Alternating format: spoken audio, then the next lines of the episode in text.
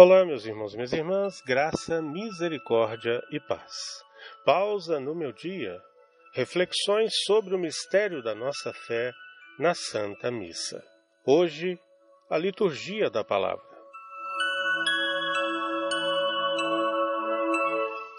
Após a oração do dia, conhecida como a oração da coleta, ouviremos Jesus nos falar por meio da liturgia da palavra, em especial através do Evangelho.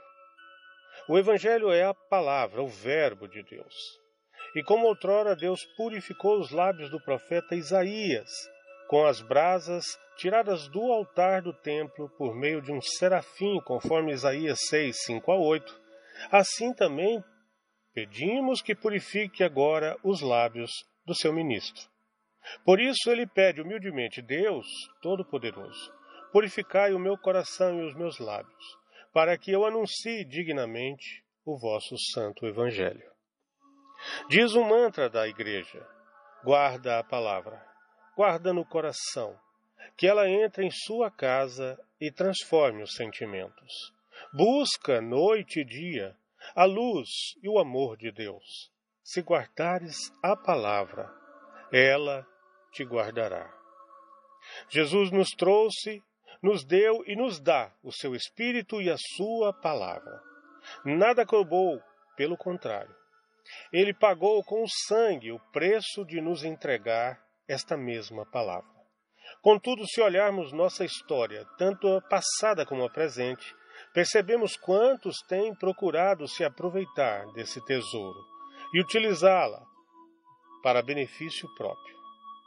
Quanta tristeza perceber que ainda hoje Poderemos ouvir de Jesus: Ai de vós, especialistas da lei, porque vocês se apoderaram da chave da ciência. Vocês mesmos não entraram e impediram os que queriam entrar. Conforme Lucas 11, 52. Devemos, pois, saborear a palavra em nossos ouvidos. Como saboreamos o alimento com o paladar.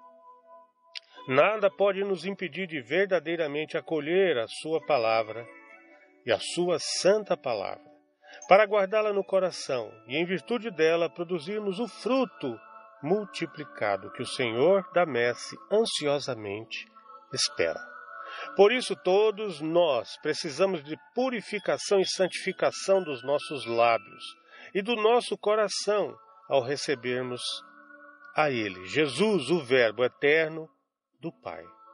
Não somente quando ouvimos as santas palavras, mas sobretudo quando Ele, o Senhor triunfante e ressuscitado, quer vir a nós na forma de pão, na Santa Comunhão. Aquilo que o ministro de Deus experimenta em devota atenção e doação será também concedido aos fiéis conforme a sua união às preces do sacerdote e a sua abertura generosa do coração ao mistério da fé. Ó Maria, Mãe do Verbo eterno do Pai, rogai por nós.